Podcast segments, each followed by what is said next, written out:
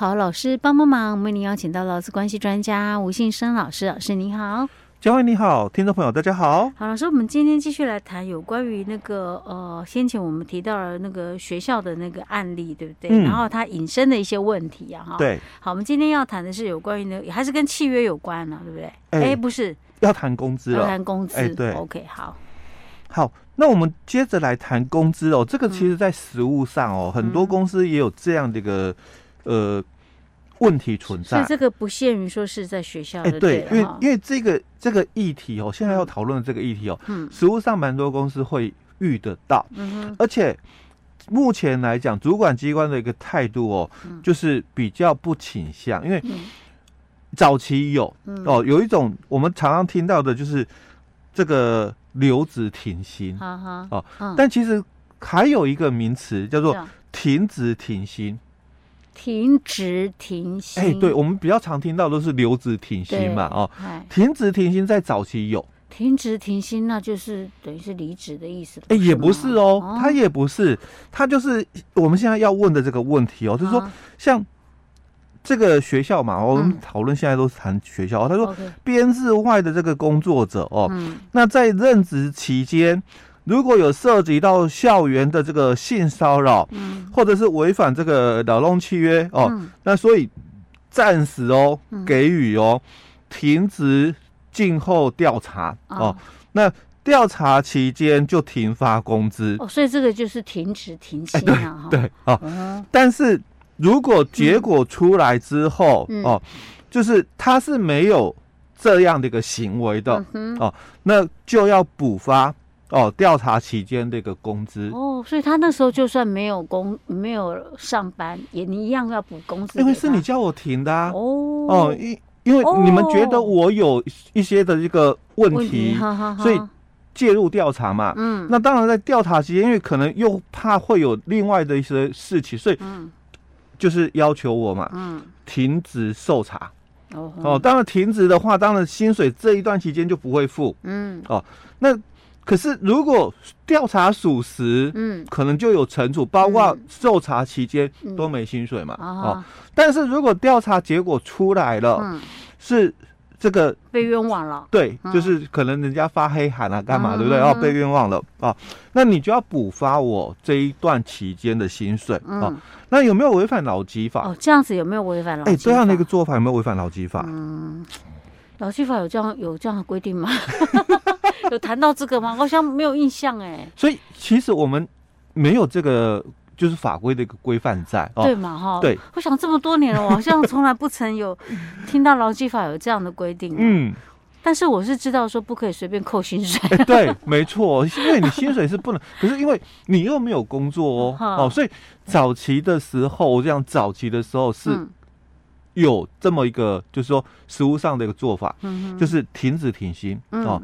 但是后来就主管机关不太再认同这一段了，嗯、因为国外还是有些国家可以哦，尤其像比如说我们最接近的、嗯、哦，就日本、嗯、哦，日本他们依然存在哦，嗯、就是停止停薪的这么一个处罚的一个机制、嗯、哦。是，但我们台湾已经是早期有，现在很少。现现在不不认同这样的做法，主管机关。就是如果你在你的工作规则，因为我们劳基法哦七十条有提到，就你公司哦可以依照你的特性，你是服务业，你是制造业嘛，你是运输业哦，依照你自己的行业的一个特性，你去制定你们自己家里的工作规则，就是。你的管理的一个规范的一个条件，劳动条件哦。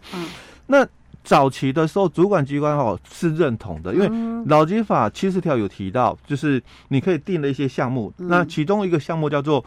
这个惩处哦，奖惩跟处罚是。哦，那你的处罚里面哦，可以去定这么一个处罚条款，就是你的这个停止停薪处分是。哦，但现在不行了，哎，现在不行了哦，现在就比较不希望这样做，因为怕误会，因为所谓的误会就是日本它是就是规定是比较清楚，嗯，就是受这个调查期间，嗯。当然就没有薪水，是。可是调查结束、嗯、哦，如果是被冤枉的，嗯，那会补发工资哦。是。可是我们大多数了哦，啊、在台湾怕有这样的个，因为有时候是一知半解，嗯，好，所以到底调查结束，如果是被冤枉的，那你公司到底有没有补人家工资？嗯，也不知道嘛，哦，所以干脆就不同意这样的一个处罚的一个约定哦，就所以后来台湾很少再看到所谓的停职停薪的一个处分了哦，大概我们现在常听的都只有大概留职停薪，但是留职停薪不是都是，啊。那所以，如果用惩处方式，可以用这样子吗？留职停薪，我改留职停薪。留职停薪，它也就是有所谓的约定的一个几种特定哦，比如说像我们的兵役留停哦，哦，你是那个役男嘛，你去当兵了，嗯、退役之后，嗯，三十天内你可以回来原公司、嗯、哦，那这个公司就必须雇佣你哦，因为你是兵役留职停薪、嗯、哦。那第二种就这个伤病留停，你可能这个。嗯生病了，需要这个长期的一个治疗、嗯、哦。那我所有的假都用完了嘛？嗯、哦，我就跟雇主来申请这个伤病留职停薪、嗯、哦。那第三种就是我们的这个运营留职停薪、嗯、哦。那第四种就是我们的职灾留职停薪、嗯、哦。这是我们法定的。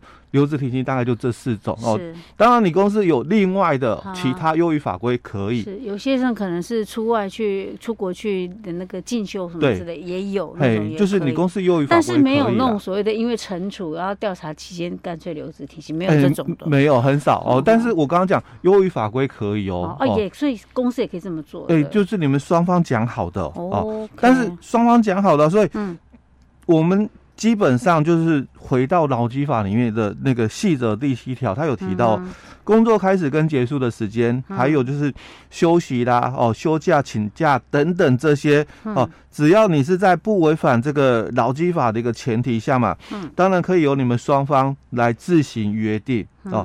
那所以当然你们双方讲好都可以，因为毕竟它不抵触到我们民法里面的，就是刚刚提到法规。哦，因为民法里面有一个是这个，如果你双方的一个约定啊、哦，是有抵触到我们法律强制禁止的，当然就不可以。是啊，或者是有违反公共秩序、善良风俗的，这也不可以哦。所以基本上只要没有这些问题哦，那你们双方哦意思表示一致，嗯当然契约可以成立。嗯哼，哦，那这个是最主要了，你们双方一定要讲好。嗯，那再来哦，假如说哦这个。雇主哦，你并不是依照法律的一个规定，或者是没有跟劳工协商取得同意了哦，那你就直接讲哦，嗯，哦，我我跟你做这个停职的一个处分，嗯，哦，那之后嘛，就你有没有给人家钱？嗯，哦，因为我讲调查结束了哦，那因因为他是冤枉的，嗯，哦，那你就应该依。